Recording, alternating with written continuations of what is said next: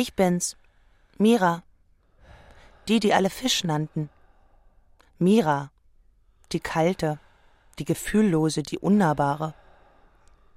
Heute ist Spätsommer. Ich bin unglücklich und habe vergessen, wie man wieder zum Fisch wird. Es ist der Tag X nach Theo. Absolut. Definitiv. Endgültig. Ich bin erst 17 und schon gebrochen. Ich werde mich nie mehr davon Hier erholen. ist Theo und ich erzähle meine Geschichte. Die volle, komplette, wirklich wahre Geschichte von Theo und Mira. Und wie es nicht funktioniert Sie hat. sagen, durch Liebe und den anderen wird man ein ganzer Mensch. Falsch. Absolut falsch. Wir sind ganz, solange wir noch nicht geliebt haben.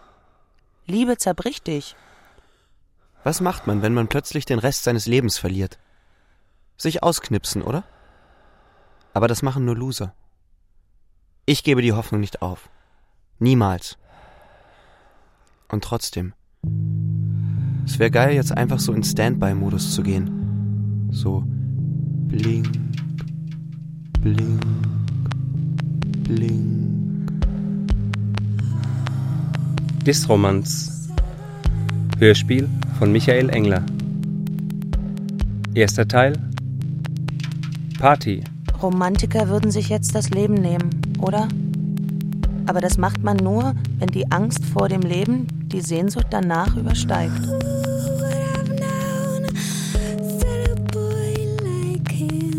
Meine Sehnsucht ist einfach noch zu groß. Paps sagt immer, nutze jede Niederlage als Chance. Also, Schaumbad. Schaumbad hilft gegen alles.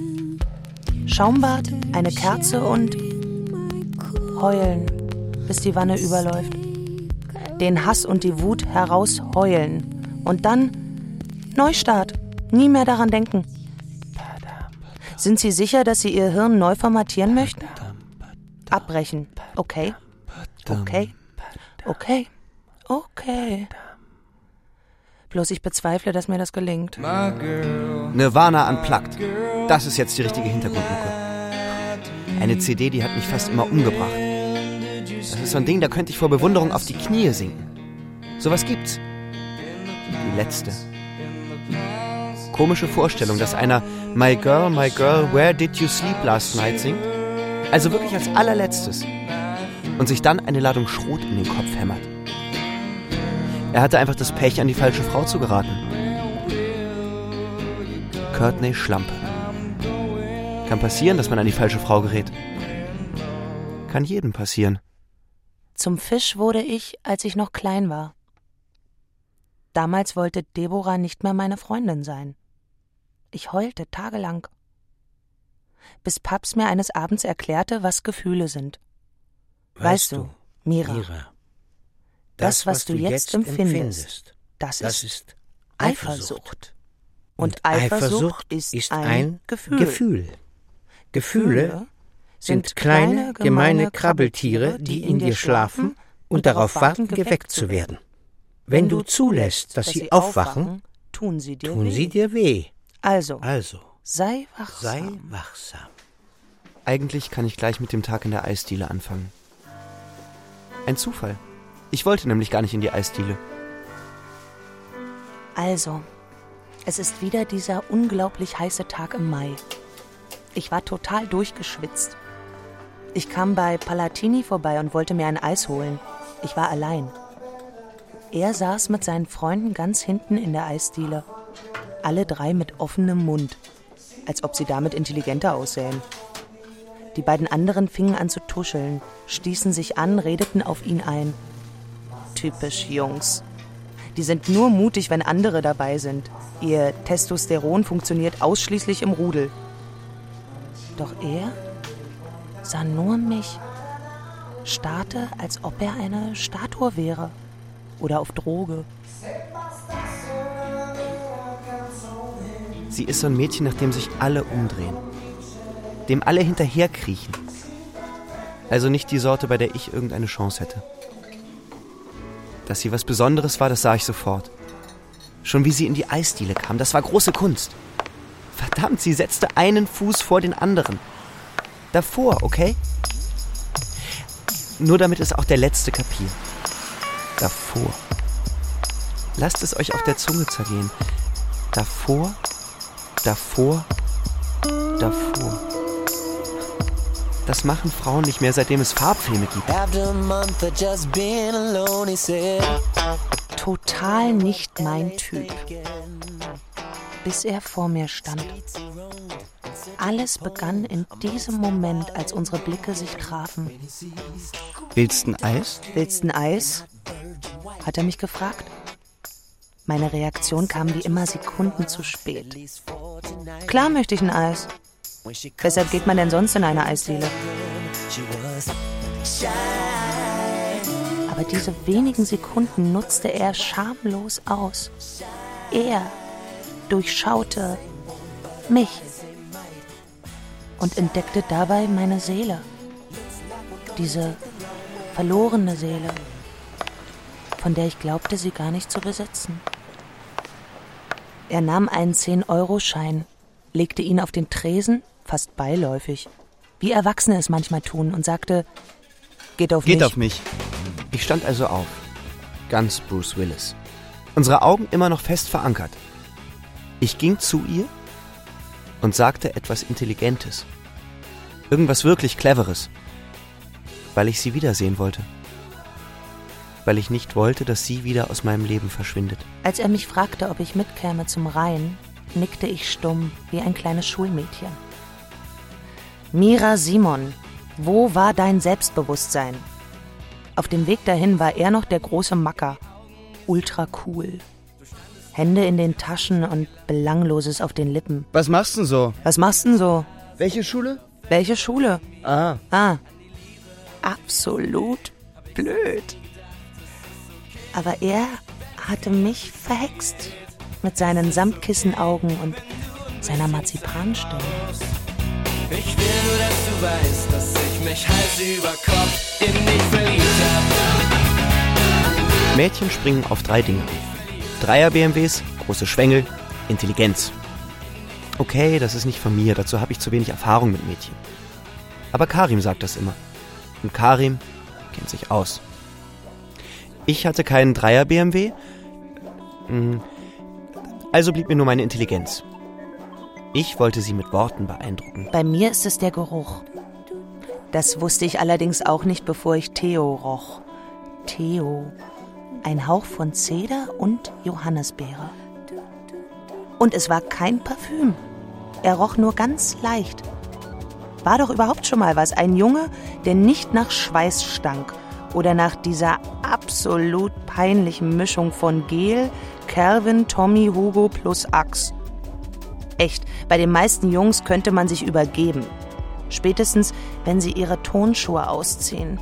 Wenn dieser scharfe, beißende Geruch von Füßen aufsteigt, die schon schrumpelig sind, weil sie so lange im Schweiß standen. Ich kam erst wieder zu mir, als wir am Rhein saßen und ich redete. Und redete und redete. Ja, ich hoffte, dass sie nicht gehen würde, solange ich redete. Also so wie Scheherazade in diesem Tausend und eine Nachtbuch quatschte ich um mein Leben. Ich weiß nicht mehr, worüber ich sprach. Wie er sprach, das war schön. Ruhig und einfach. Und seine Sätze hatten Rhythmus. Sie flossen, stiegen an, verebbten, waren wunderschöne kleine Melodien. Vor langer Zeit konnte ich ihm stundenlang zuhören, auch wenn er hauptsächlich Blech redete.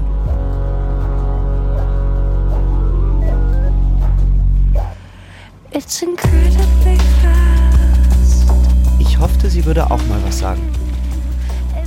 Tat sie nicht. Sah mich nur an und lächelte. Ich spürte, dass dies magische Momente waren. Ich saugte mich mit meinen Augen an ihren Lippen fest und versuchte unter ihren Rock zu sehen, weil ich wissen wollte, ob sie einen Slip oder einen Tanga trägt. Ich tippte auf Tanga, so hellgelb, wie bei der einen Blonden, die nach Mitternacht auf DSF rumstakelt. Was machst denn später mal? Peinlich. Er druckste herum, murmelte was von künstlerisch. Wow. Musik? fragte ich. Nee, Nee, macht, macht mein, mein Alter, Alter schon, sagte er. Und dann fragte sie mich doch tatsächlich, ob mein Alter in Hotelhallen rumklimpert. Ja, natürlich sagte ich nein. Der ist Künstler, sagte ich. War gelogen. Und verdammt, sie sah mich an, lächelte und fragte, Echt? naja, da hätte ich sagen können, nee, war geschwindelt. Und wenn ich dazu gelacht hätte, dann wäre die ganze Geschichte vergessen gewesen. Aber ich sagte es nicht. Ich hatte das Label an ihrem Top gesehen. Ich ahnte, was ihr Rock kostete und ich wusste verdammt genau, wie teuer ihre Nikes waren. Deshalb log ich. Ich spürte, dass mein Leben einfach nichts für sie war. Also, was willst du machen? Also, was willst du machen? Ihre Frage wurde drängender.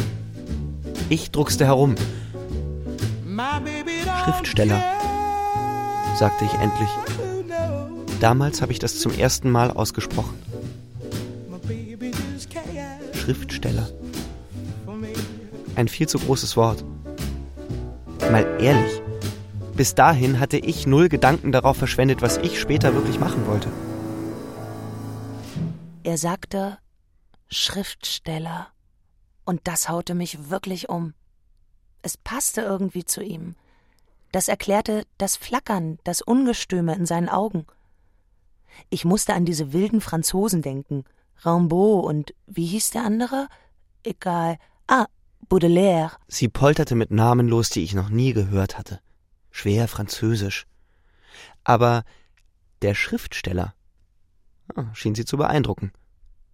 Deshalb nickte ich ständig oder murmelte sowas wie mm, klar. Das passt immer. Auf jeden Fall nahm ich mir vor, das zu checken. Den Namen, den konnte ich mir leicht merken. Stallone in seinem schlechtesten Film. Nur etwas anders ausgesprochen. Rambo. Schaumbad. Es reicht. Genug über ihn geredet. Schaumbad und ein Glas Prosecco. Nach dem Schaumbad werde ich Pläne machen. Richtige, große Pläne. Einen Lebensentwurf, der mir nicht wieder durch Gefühle zerschossen wird. Wirkliche Planung muss kalt sein. Wie die Strategien meines Vaters. Er sagt, dass ihn Schuld oder Unschuld seiner Mandanten nicht interessieren. Ihn interessiert nur die bestmögliche Position. Und genau so werde ich das auch machen. Nach dem Bad. Vielleicht habe ich unsere Liebe fallen lassen, lange bevor wir das Wort überhaupt ausgesprochen hatten. Mit einer Lüge. Ich habe meinen Alten verleugnet und damit mich selbst. Und das Lügen ging weiter. Sie fragte, hast, Hast du schon, du schon was, was geschrieben? geschrieben? Klar. Im Moment arbeite ich an einer kleinen Erzählung. Sowas kann man schnell zusammenschrubben, dachte ich.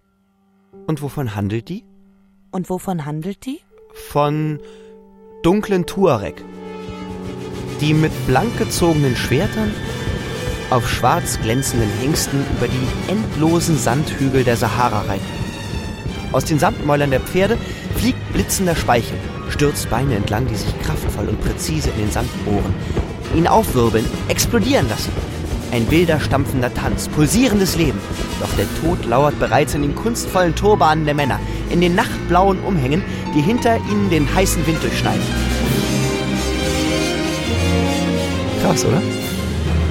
Oh. Ist mir tatsächlich so eingefallen. Ähm, Ähm, sagte sie, was, hat das alles mit, dir zu tun? Die Wörter. Es sind schöne Wörter. Das war anscheinend noch nicht genug. Also fügte ich sehr geheimnisvoll hinzu, vielleicht reiten sie ja ihrem letzten großen Gegner entgegen, dem Tod, und werfen sich voller Verachtung in seine Arme. Bingo. Sie hatte einen Glanz in den Augen wie drei Monate Heuschnupfen. Vielleicht schreibe ich aber auch eine Geschichte über die Unmöglichkeit der Liebe. Volltreffer. Sie war begeistert. Ach, was begeistert, die war weg, voll weg. Ihre Augen rollten in kleinen Seen und ihre Lunge schaltete auf Schnappatmung um. und sie sah mich an, als hätte ich die eine Million Euro Frage bei Günter Jauch gelöst. Ich musste an ihn denken. Er hatte meinen Bauch erobert, mein Herz, meinen Kopf, meinen Verstand. In der Reihenfolge. Ich lag auf meinem Bett und starrte auf seine Telefonnummer. Ich tippte die ersten Ziffern und dann drückte ich auf das rote Symbol. Tut. Echt, ich wusste nicht, ob ich das wollte. Was, wenn es nachher wehtun würde?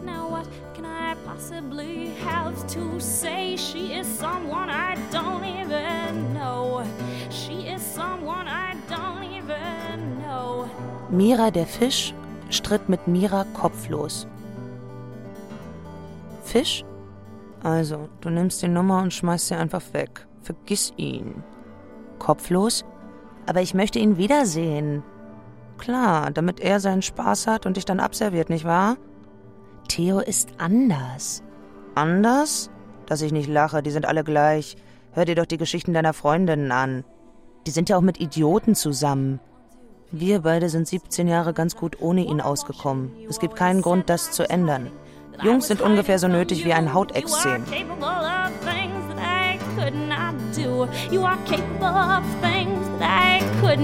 do. Und im nächsten Augenblick träumte ich davon, wie es wäre, ihn zu küssen. Ich stellte mir diesen ganzen absurden Kitsch vor. Sonnenuntergänge am Meer, mit Kerzenlicht durchflutete Zimmer, in denen er mir seine Gedichte vorläse, meine Hand hielte, mich küsste.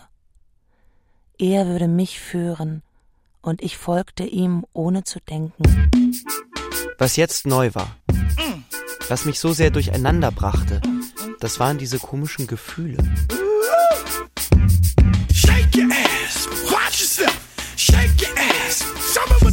Ich wollte sie anpacken und dachte berühren. Ich wollte sie poppen und dachte Zärtlichkeit. Ungelogen.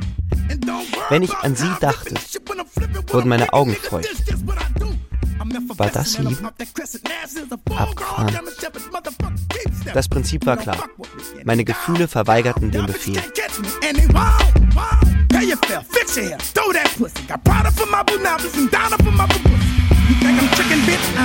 Als Karim uns am nächsten Tag mit seiner Karre von der Schule abholte, sagte Basti zu ihm, Theo hat sich voll verknallt. Karim sah mich an und meinte, ey Vorsicht, Alter, wenn die Schnecken dich erstmal an den Eiern haben mit Liebe und so, ey, da kommst du nicht mehr raus. Also lass es bleiben. Legst dich flach und das war's. Mach ich auch so. Kannst du ja nicht alle heiraten, oder? Aber haben kannst du alle.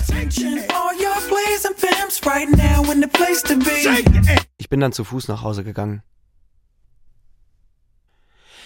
Wie ein Spasti drehte ich in den nächsten Tagen Runden ums Telefon. Ich hörte nicht mal mehr Musik aus Angst, das Klingeln zu verpassen. Ich war immer zu Hause. Mann, dieser Rambo, der brachte mich echt um. Ja, das war das Beste, was ich je gelesen hatte. Neben Kujo. Ich las Eine Zeit in der Hölle und wünschte mir zum ersten Mal in meinem Leben alt zu werden. Nur wer echt alt ist und viel erlebt hat, kann so schreiben, dachte ich. Und dann sah ich auf dem Umschlag, dass Rambo mit 19 aufgehört hatte zu schreiben. 19. Ja, mir blieben noch zwei Jahre. Und dann klingelte das Telefon. Theo Brauner? Theo? Ich bin's, Mira. Wer? Mira. Du kennst mich doch noch, oder? Ah, ich glaube schon. Du hast dir echt viel Zeit gelassen, was? Zu viel Zeit, Kleines. Jetzt ist es zu spät. Theo. Du, ich habe ein paar echt wichtige Dinge mit dem Universum zu regeln, okay? Die brauchen mich jetzt. Nett, dass du angerufen hast. Man sieht sich. Cool, oder? Aber so lief es nicht. Als sie anrief, da brabbelte ich nur hirnlosen Silbenbrei, so voll Teletubby. Hallo! Trotzdem sprang ein Date heraus. Das Kino, von dem Theo erzählte, das kannte ich nicht. Und in eine Nachmittagsvorstellung zu gehen, war eigentlich Kinderkram. Aber gut.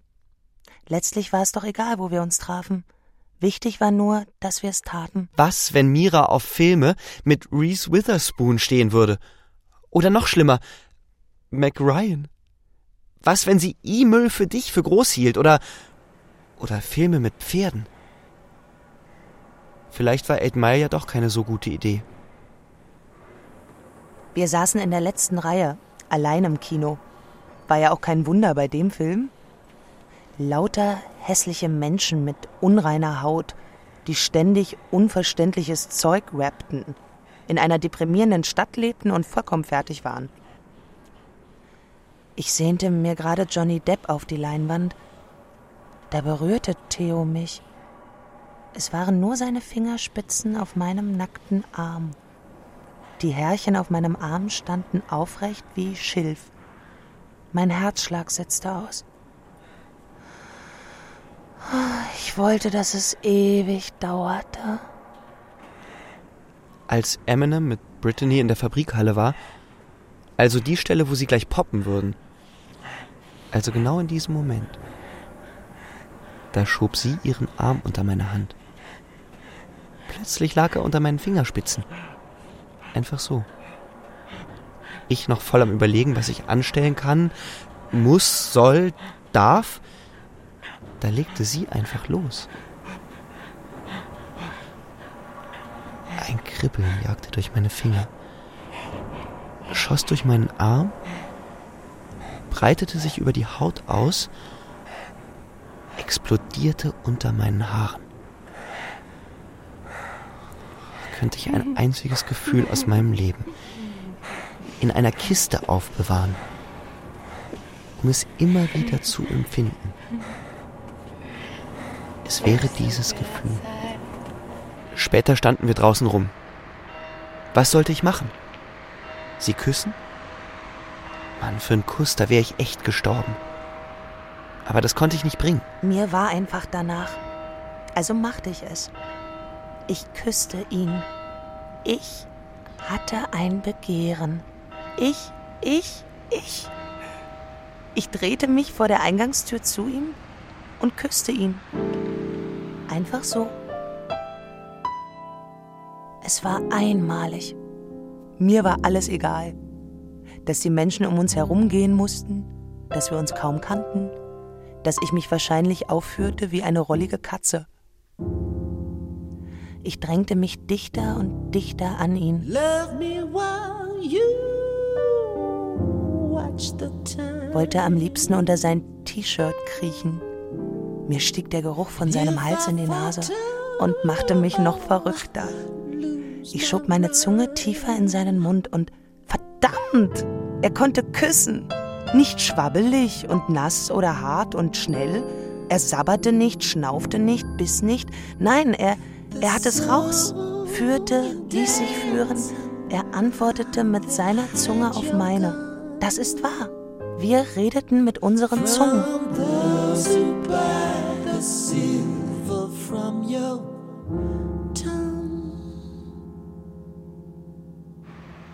Dann der Moment, der an Peinlichkeit nicht zu überbieten ist. Das Schweigen nach dem ersten Kuss. Wer sagt jetzt was? Theo sah mich an, versank in meinen Augen und redete erst mal gar nicht mehr. Er strubbelte seine Finger durchs Haar wie ein kleiner Junge, lächelte und ich wusste, er ist's. Ich werde niemals wieder lieben. Ich habe mein ganzes Leben vor mir aber die Berührung seiner Finger und die Küsse werde ich niemals vergessen. Er war meine einzige Liebe, das weiß ich, und ich weiß, dass dies mein letzter erster Kuss war. Ihn bewahre ich mir auf. Ewig. Ich werde Nonne. Ich sah in ihre Augen. Nach diesem göttlichen Kuss. Ja, göttlich der war nicht zu überbieten. Man merkt es am Kuss, ob man zusammenpasst oder nicht. Ich merkte es sofort. So hatte ich noch nie geküsst. So war ich noch nie geküsst worden. Das war einfach perfekt.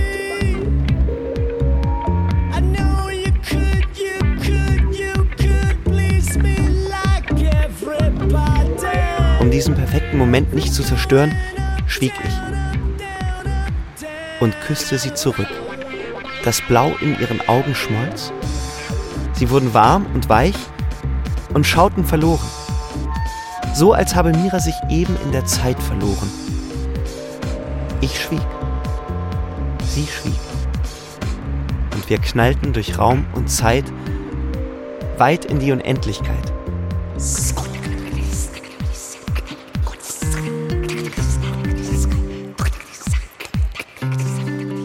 Und dann, nach dem zweiten Kuss, fing er an zu reden. Wie ein Wasserfall. Süß, wie nervös er war. Total durch den Wind. Ich schmiegte mich an ihn, umarmte seinen Arm, legte meinen Kopf auf seine Schulter und folgte ihm. Was für ein Gefühl. Das schönste Mädchen der Welt an meiner Seite. Womit hatte ich dieses Glück verdient? Sie war so eng an mir, dass ich ihre Haut durch unsere T-Shirts spürte. Ständig sah ich hinab auf die grauen Betonsteine, über denen ihre Füße schwebten. Eingerahmt in Riemchensandalen, einer vor den anderen. Wie grob dagegen mein Gang war. Wir waren King Kong und die weiße Frau. Zwischendurch hielten wir immer wieder an und küssten uns. Wir fanden überall einen Grund, uns zu küssen.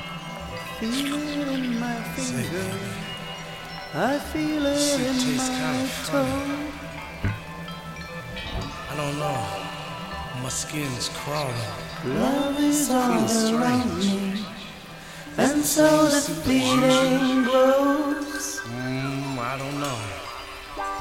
Feels strange. Hallucination. Dann zogen Wolken auf. Dann kam der Regen. Silberne Schlieren wehten wie Gardinen durch die Straßen. Er wischte den Staub beiseite und überzog die Stadt mit dem Geruch von nassem Stein. Du sag mal, wo sind wir hier eigentlich? Ich hatte völlig die Orientierung verloren. Ich überlegte, wie wir wieder irgendwo hinkommen könnten, wo ich mich auskannte. Die Sonne ging unter. Rechts. Also war da drüben Osten. Der Rhein lag östlich von uns. Wir müssten also nur. Andererseits wollten wir nach Norden. Also könnten wir. Während er angestrengt überlegte, nahm ich mein Handy und rief ein Taxi. Sie gäbe Samstag eine Party, sagte sie, und gab mir ihre Adresse. Ich kannte die Straße nicht. Sie erklärte, wo sie war, und ich wusste, dass ich ein Problem hatte. Da, wo ich wohne.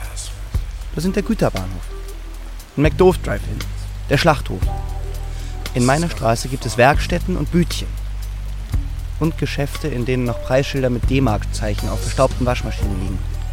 Telefonieren weltweit. Männer, die abends an ihren Autos rumschrauben. Leute, die im Sommer ein paar Stühle auf den Bürgersteig stellen und Bier aus Dosen trinken.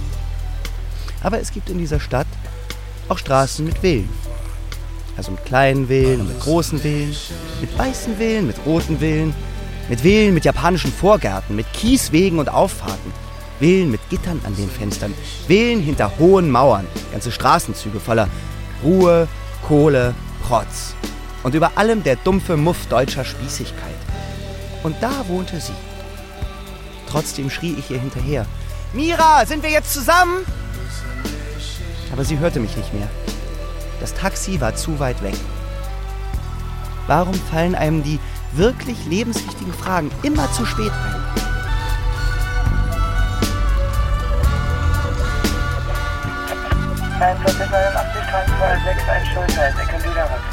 Hinten im Taxi musste ich mich beherrschen, mein Glück nicht herauszuschreien. Ich roch vorsichtig an meinen Fingerspitzen. Das war eher Zeder und Johannisbeere. Langsam begriff ich, dass ich mich verwandelt hatte. Ich war plötzlich normal, wie alle anderen.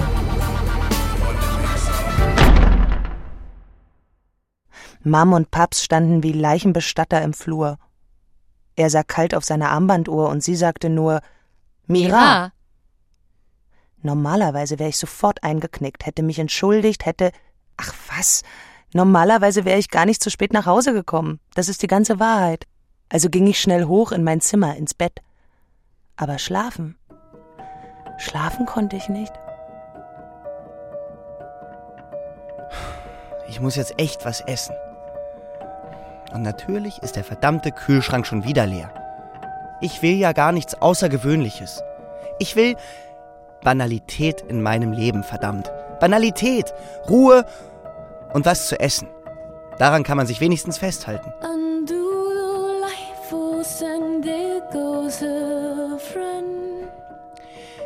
Ich wollte immer nur eine ganz normale Familie. Vater, Mutter, Kind. Mehr nicht. Aber warum hatten wir nie ordentliche Mahlzeiten? Warum war diese Familie immer nur eine verdammte Wohngemeinschaft? Und was gab ihnen das Recht, sich einzubilden, gute Eltern gewesen zu sein? Aber was erwarte ich von Eltern, die sich in irgendeinem Rattennest in Indien kennenlernten? Vermutlich bis in die Haarspitzen zugekifft. Miras Eltern, die haben sich garantiert in der Tanzschule kennengelernt. Auf einem Empfang, einem Ball, in der Oper oder im Theater.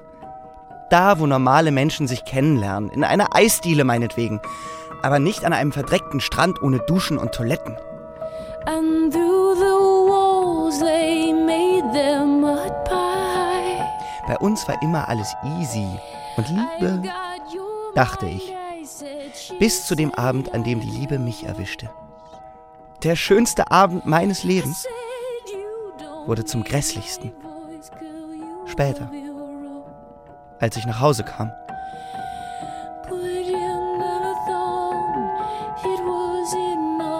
Mann, ich war so glücklich. Ich dachte, ich müsste Glocken hören oder, oder jubilierende Engel. Irgendwie sowas. Tatsächlich zerbarst ein Universum in meinem Kopf. Ich hörte ihre Stimmen aus der Küche. Zum ersten Mal seit Wochen war mein Alter abends wieder zu Hause. Und sofort zofften sie sich. Normal, passiert schon mal. Ich wollte gerade in die Küche, hatte die Klinke schon in der Hand, da. Gregor, ich möchte mit Benno zusammenleben. Was? Das ist nicht dein Ernst. Doch. Ich möchte, dass du ausziehst. Ich fiel. Fiel endlos. Ich schlug hart auf. Ich ging in mein Zimmer und schloss ab. Zum ersten Mal in meinem Leben schloss ich meine Zimmertür ab.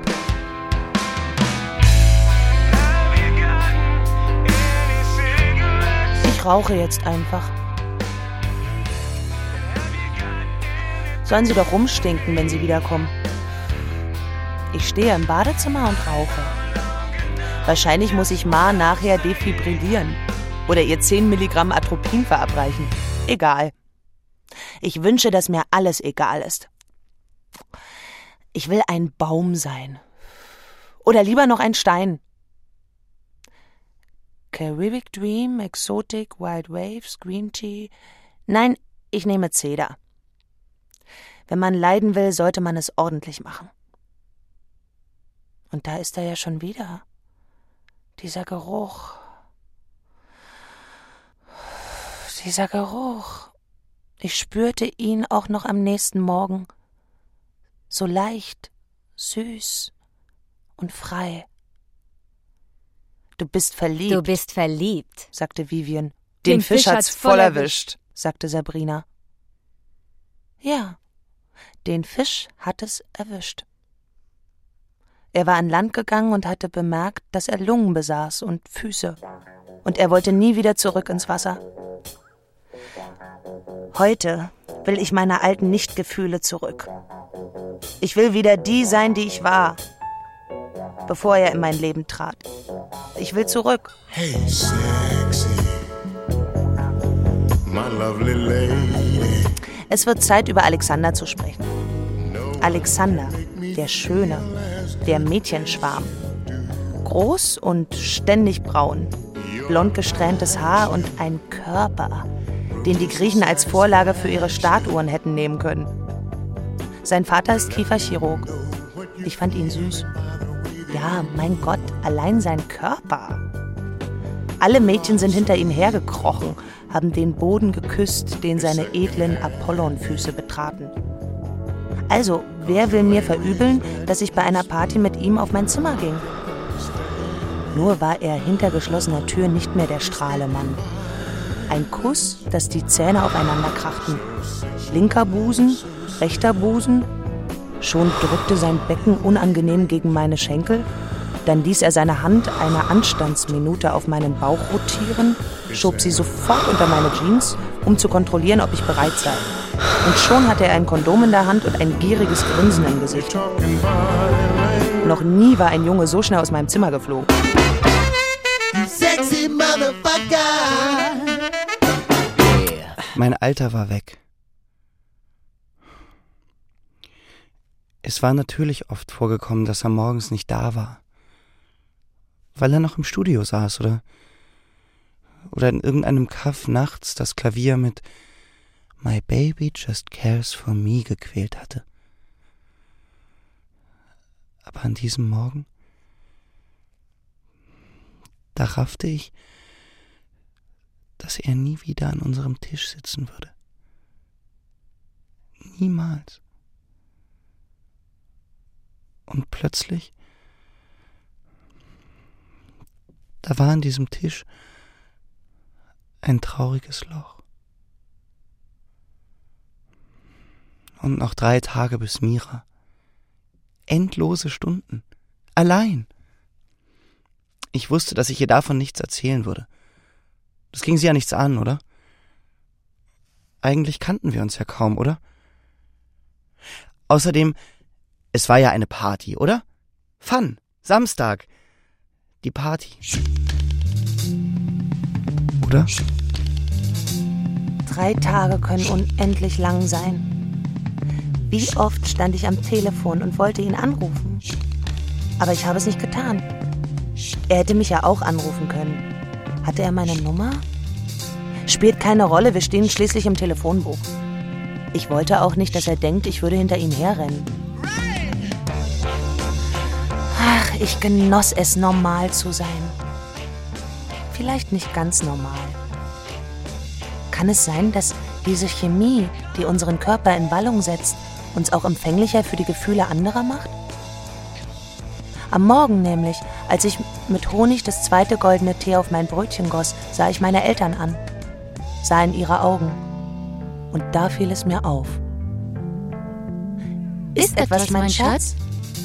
Fragte meine Mutter. Ihr küsst euch nie. Niemals, sagte ich. Für Sekunden sahen sie sich an, als wären sie überrascht, den anderen hier an diesem Tisch an diesem Morgen zu sehen. Dann huschte ein Lächeln des Erkennens auf ihre Gesichter. Ach, das stimmt doch gar nicht, lachte Mam, etwas zu verkrampft. Genau, wir küssen uns sehr wohl, wenn wir es für angebracht halten, mein Liebling, sagte Paps und tätschelte Mams Hand, nur um sich sofort wieder in den Wirtschaftsteil zu versenken. Sie lieben sich nicht. Keine Ahnung, woher ich das wusste.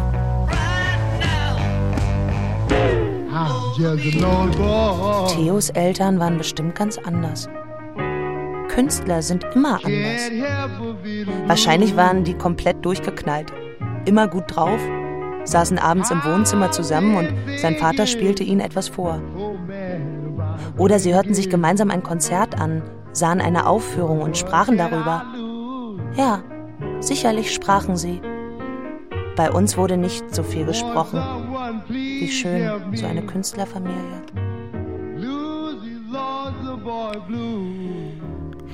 Wenn ich jetzt nach Hause kam, war überhaupt niemand mehr da.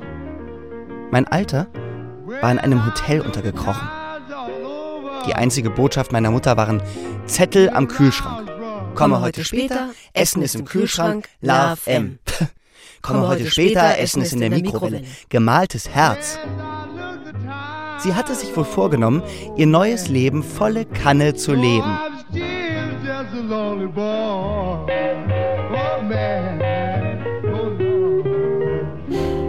Warum ist eigentlich noch niemand auf die Idee gekommen, so Formblätter für Eltern, die ihre Kinder verlassen, zu entwerfen? Würde vieles einfacher machen. Nur noch ankreuzen. Bin bei meinem Liebhaber, suche einen Liebhaber, bin unterwegs. Wo? Wo? Das geht dich nichts an. Das geht dich nichts an. Essen ist im Kühlschrank, in der Mikrowelle, kauf dir eine Pizza. Komme später, komme heute gar nicht, komme erst in ein, zwei Wochen, gar nicht wieder. Sieh zu, wie du klarkommst. Sieh zu, wie du klarkommst. Herzchen, Liebe, Kuss. Kuss. Freitagabend sah ich meinen Alten noch einmal. Er kam, um ein paar Klamotten abzuholen. Boah, die Situation war echt absurd. Wir drei gehörten doch zusammen. Trotzdem hat keiner was gesagt. Voll zombie-mäßig. Dann Samstag. Was sollte ich anziehen? Was würde sie erwarten? Was für Typen hingen da eigentlich ab? Ich bezweifelte, dass man bei Mira DVDs gucken konnte. Oder sollte. Und Chips wird es wahrscheinlich auch nicht geben. Eher Kaviar so.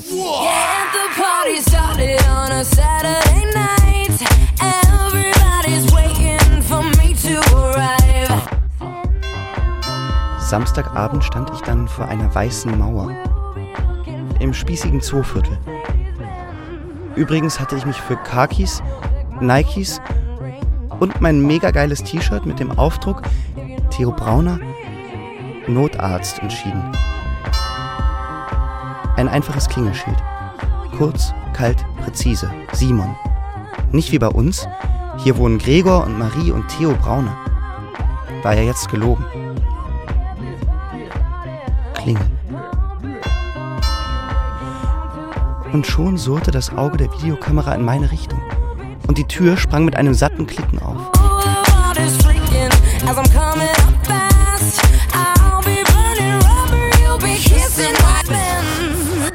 Meine Eltern sind schon nachmittags losgefahren. Irgendein Kongress. Eine Stunde später kamen Vivian und Sabrina, um mir bei den Vorbereitungen zu helfen. Sie machten Salate und tranken eine Flasche Prosecco, wie sich das gehört. Ich stand stundenlang vor dem Spiegel. Ich wollte, dass alles perfekt ist. Ich wollte absolut perfekt sein. Für Theo.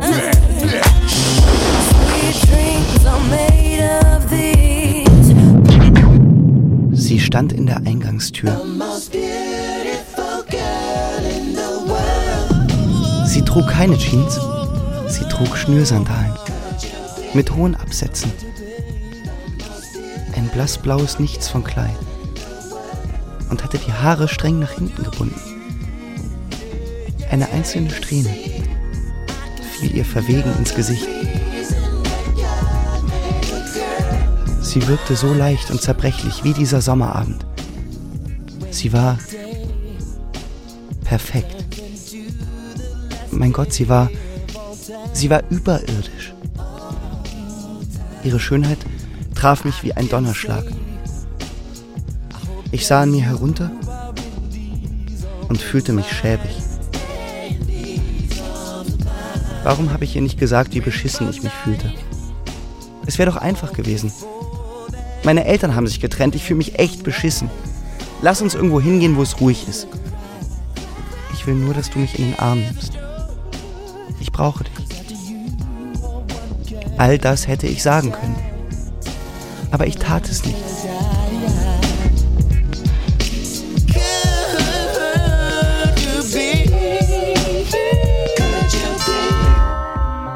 Wie sehr hatte ich mich auf ihn gefreut. Und dann endlich, endlich, endlich stand er wieder vor mir. Aber er strahlte nicht. Er war überschattet. Damals schob ich es darauf, dass er meine Freunde kennenlernen würde und vielleicht nervös war. Wäre alles anders gekommen, wenn ich nachgehakt hätte?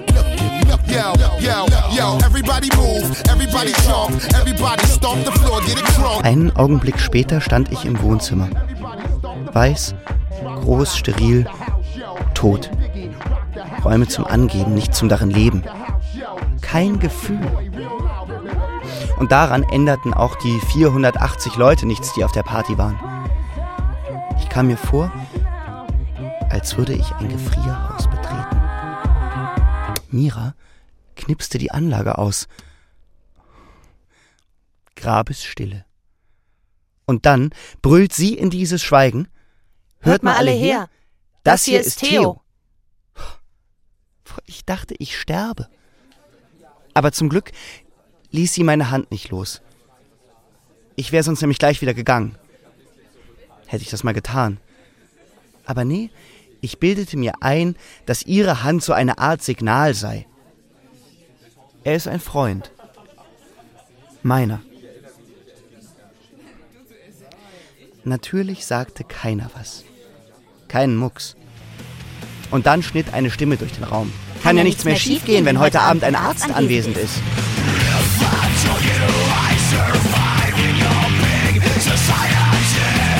Super, Mira. First Class Gesellschaft. Für den dämlichen Spruch mit dem Arzt hätte ich Vivian umbringen können. Dann war das T-Shirt eben peinlich. So what? Hatte sie vergessen, wie einige ihrer Ex-Typen rumliefen? Theo blieb. Ich wäre gegangen. Es wimmelte nur so von bizarren Namen. Von Alexandern, Eckberts, Philips und dann diese Käselutscher. Bernard, Alain und die Schnecken.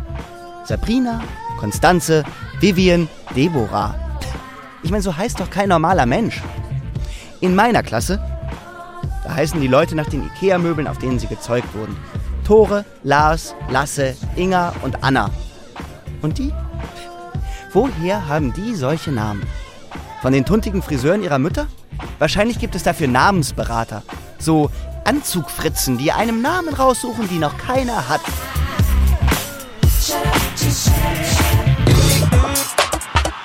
Sie hingen auch nicht ab. Sie hatten alle so eine Haltung, als ob noch nie ein Problem auf ihnen gelastet hätte. Besonders dieser Sonnenschein Alexander. Alexander. Dauergrinsen mit Zähnen wie weiße Backsteine. Einer von denen, die im Sportunterricht immer als Erste gewählt werden. Brauner Anzug, passend zum Haar. Händedruck, als würde er mit rohen Kartoffeln trainieren. Na, worauf sind wir denn spezialisiert, Herr Doktor? Tourette-Syndrom, du Arsch. Hätte ich sagen sollen. Aber ich grinste nur lahm. Ha, ha. Endlich spürte ich Miras Hand in meiner. Sie zog mich zu ihren Freundinnen. Das ist Theo, sagte sie. Ließ meine Hand los und verschwand wieder, um neue Gäste zu begrüßen. Wie süß. Ich bin Sabrina. Die, die das sagte, sah aus, als habe sie gerade erfolgreich eine Bulimie-Kur durchgezogen. Sie klapperte mir ihre Hand entgegen und mit der anderen da schlürfte sie Sekt, der vermutlich Champagner war. Dann kam Vivian. Sie sah mir unanständig tief in die Augen und sagte, Viel zu hübsch für unseren Fisch. Fisch? Die beiden hakten mich unter und schleppten mich in die Küche, wo sie mir ein Glas gaben. Ich trinke nicht. Natürlich trinkst du. Alles andere wäre unhöflich. Unhöflichkeit ist absolutes No-No. Hm, das habe ich schon gemerkt. Ach, Alexander. Lass ihn. Der ist selber scharf auf Mira. Die hatten mal was miteinander. Ist aber schon was her. Das saß. Theo sah ihn die ganze Zeit total aggressiv an. Fäuste geballt, Oberkörper leicht nach vorne. Ich wollte keinen Stress. Es sollte einfach nur eine schöne Sommerparty werden. Also schüttete ich den Bonsensprudel in mich rein.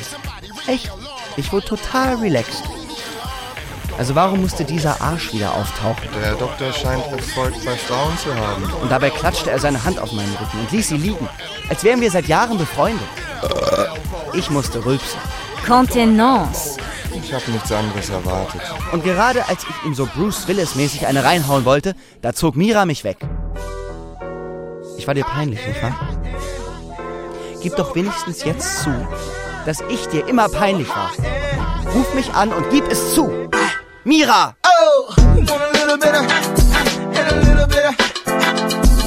Wir gingen nach draußen zum Pool. Er war so verschlossen. Ich wollte mit ihm reden. Lag es an Alexander und seinen Freunden? Oder machte ihm die Party keinen Spaß? Wir hielten unsere Füße ins kalte Poolwasser. Er hatte schon leicht einen im Tee. Ebenfalls guckte er ganz glasig. Wie schön die Ruhe war da draußen. Nur ganz leise wummerten die Bässe aus dem Wohnzimmer. Irgendwo zirpten Grillen. Es war fast romantisch. Wie in Südfrankreich. Machen solche wie du da Urlaub oder was? Ups. Solche wie ich. Ich küsste ihn trotzdem. Ich hoffte, seine schlechte Laune aufsaugen zu können. Er küsste mich. Gefällt es dir bei mir? Er antwortete nicht. Und dann diese dämliche Frage. Hast du was mit diesem Alexander? Hast du was mit diesem Alexander? Total dämlich. Absolut kindisch. Hätte er nur eine Sekunde nachgedacht. Kapiert er denn nicht, was ich für ihn empfand? Später spielten unsere Zehen miteinander im Wasser. Er sagte, wäre es nicht schön, wenn wir wie Pinguine durch den Pool schweben könnten? Dabei sah er mich an und lächelte sogar. Ja, für dich würde ich jederzeit zum Pinguin, hauchte ich. Es war vergessen. Ich hatte ihm vergeben. Machst du auch manchmal Partys? Schon. Und was macht ihr da so? Wahrscheinlich ziehen die sich Dosenbier von Aldi rein und glotzen Videos. Jean-Claude Van Damme, Chuck Norris und solche Sachen. Oder Pornos. Guckt ihr euch Pornos an? Ey, ihr guckt euch doch Pornos an, oder? Ich hatte nicht gemerkt, dass Alexander herausgekommen war. Ich merkte auch nicht, dass Theo aufsprang. aufgeblasener Wichser! Es ging sehr schnell. Als meine Augen die beiden endlich fanden, war Alexanders schönes weißes Hemd rot gesprenkelt, wie das Schmierbild von Jackson Pollock in unserem Wohnzimmer. Und er drückte seine Faust über die Nase. Oh, Prolet. Mieser kleiner Drecksprolet. Theo stand da wie ein kleines Kind, das nicht begreift, dass sein Ball die Scheibe tatsächlich zerbrochen hat. Komm, Alexander, ich wasche es dir raus. Ich wollte doch nur das Blut weghaben, den Abend reinwaschen. Im Badezimmer ließ ich das Wasser laufen, bis die Kälte fast schmerzte. Dann zog er das Hemd aus. Ich wusch und spürte plötzlich seine Hand auf meiner Hüfte.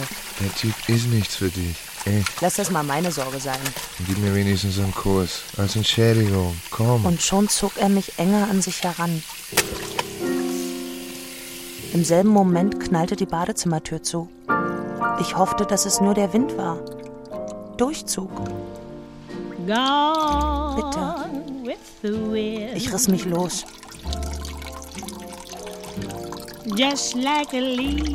Er war weg. that has blown away. Es war nicht der Wind. Gone with the wind. Disromanz. My romance Hörspiel von Michael Engler. has flown away. Teil 1.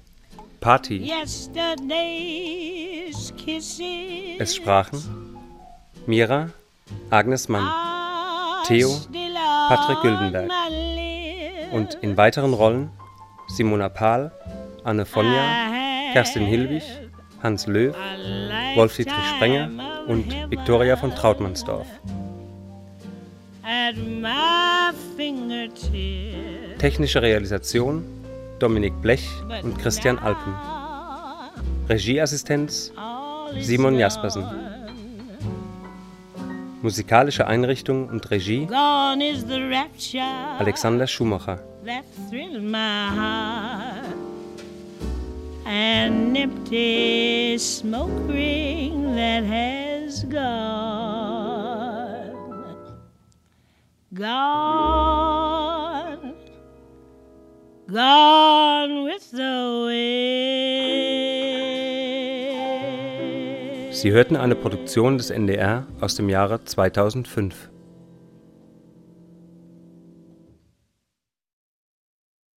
Dramaturgie und Redaktion Susanne Hoffmann